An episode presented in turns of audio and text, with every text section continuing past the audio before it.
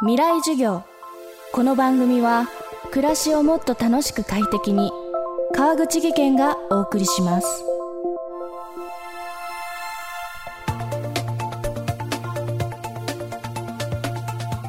未来授業。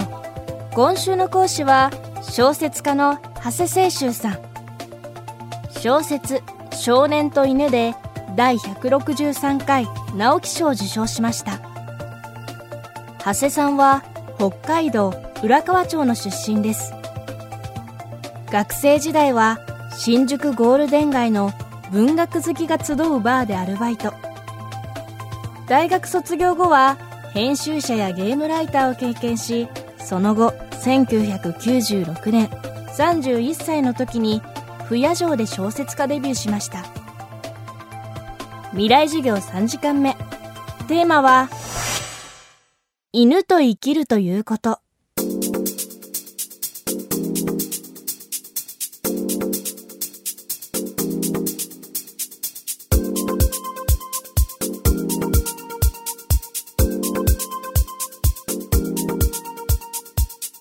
これね、本当に今の子たちと比べると申し訳ないなっていう気持ちもあるんだけど、僕たちのもう青春時代ってバブルの真っ最中で、もちろん僕は苦学生でお金がなくて、バブルとは無縁だったんだけれども、それでも日本の未来はバラ色でっていう空気の中で青春時代を送ったので、そのなんていうのかな、将来どうなるんだろうとか、そういう不安とは一切無縁なまあ、青春時代だとね、まあ、どうせ、例えば大学卒業できなくても、バイトでもやっていけば食いつなげるさとか、そういう空気の中にいたので、今の若い子たちから見ればね、クズです、クズ。ただ、今の子たちは本当にかわいそうだなとは思うんだよね。今の高校生ってのはもう高校生のうちから、なんか将来は会社員になってどうするとか、そういうのを決めさせられるっていう話を聞いて、まあ本当にかわいそうだなとは思うし、本当にね、こんな社会にしちゃってすいませんっていう思いでいっぱいです。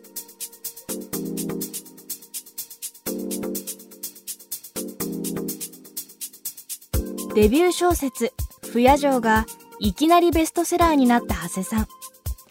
この作品は映画化されてさらに話題を集めました。デビュー作が重荷になったことはなかったのでしょうか。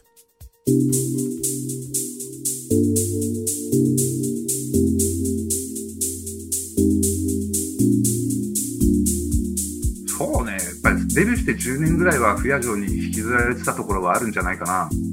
僕はそのノワールと呼ばれる小説が好きで、日本にはなかったので自分が書こうと思って不夜城を書いて、でその後なんかやっぱりそのプチノワールブームみたいなのが起こったんだよね。だけど僕に言わせればみんな全部ノワールじゃなくて、こんなのノワールと呼ぶな、じゃあもう俺がもう本当のノワール書いてやるからお前ら見てろよみたいな感じでずっとやってたので、それは、まあ、不夜城が売れたからっていうよりも、その、ノワールという小説ジャンルに対する愛着にずっと引きずられてたところはあるもう本当に45ぐらいから、なんていうのかな、もうもっと楽に小説と向き合っていいんじゃないかと。その時に書きたいものを書きたいように書けばいいんだっていうふうにあの考え方が変わってきたんですね。それはもうもちろん年を取ったからっていうのもあるし、デビューして15年、20年経って、ずっと同じことよ、同じジャンルのことばっかり書いてるのも飽きが来るし、せっかくこういう職業に就いたんだから、やっぱり楽しく仕事をしたい。と思った時に、やっぱりその時に、例えば自分が読者だった時にね、えー、好きだった小説はそういうノワールとかハードボイルドだけじゃなくて、コメディも好きだったし、青春小説も好きだったし、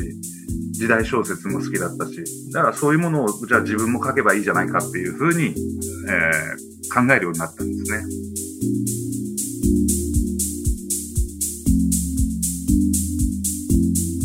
あの別にすごく将来何書こうとか何とかっていうのは全然頭の中になくてあの本当にね多くの小説家がそうだと思うんだけど締め切りが来た時に初めてエンジンがかかるんだよねだからそのその時まで自分が実は何を書くのかも分かってないしもちろん中にはあの次はこれ書きたいっていうのが明確に決まってる時もあるんだけど7、8割は締め切りが来るまでなんかもう、ゴリ夢中なので、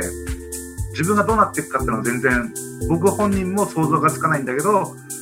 言えるのは、さっきも言ったように、その時に書きたいものを書きたいように誠実に書いていくだけです。あのー、昔はね、60歳になったら引退して悠々自適の老後を送りたいなって思ってたんだけど、どうも、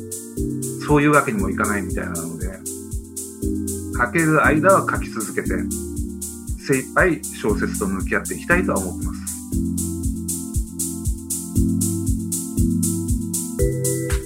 未来授業今週の講師は小説家長谷清舟さん今日のテーマは不夜城の風小説家として生きるということでした。未来授業明日も長谷清舟さんの授業をお届けします。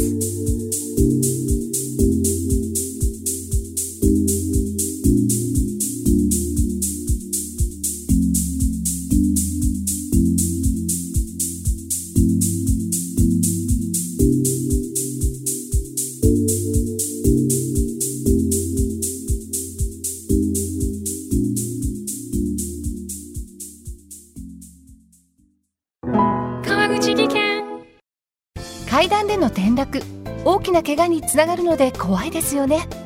足元の見分けにくい階段でもコントラストでくっきり白いスベラーズが登場しました。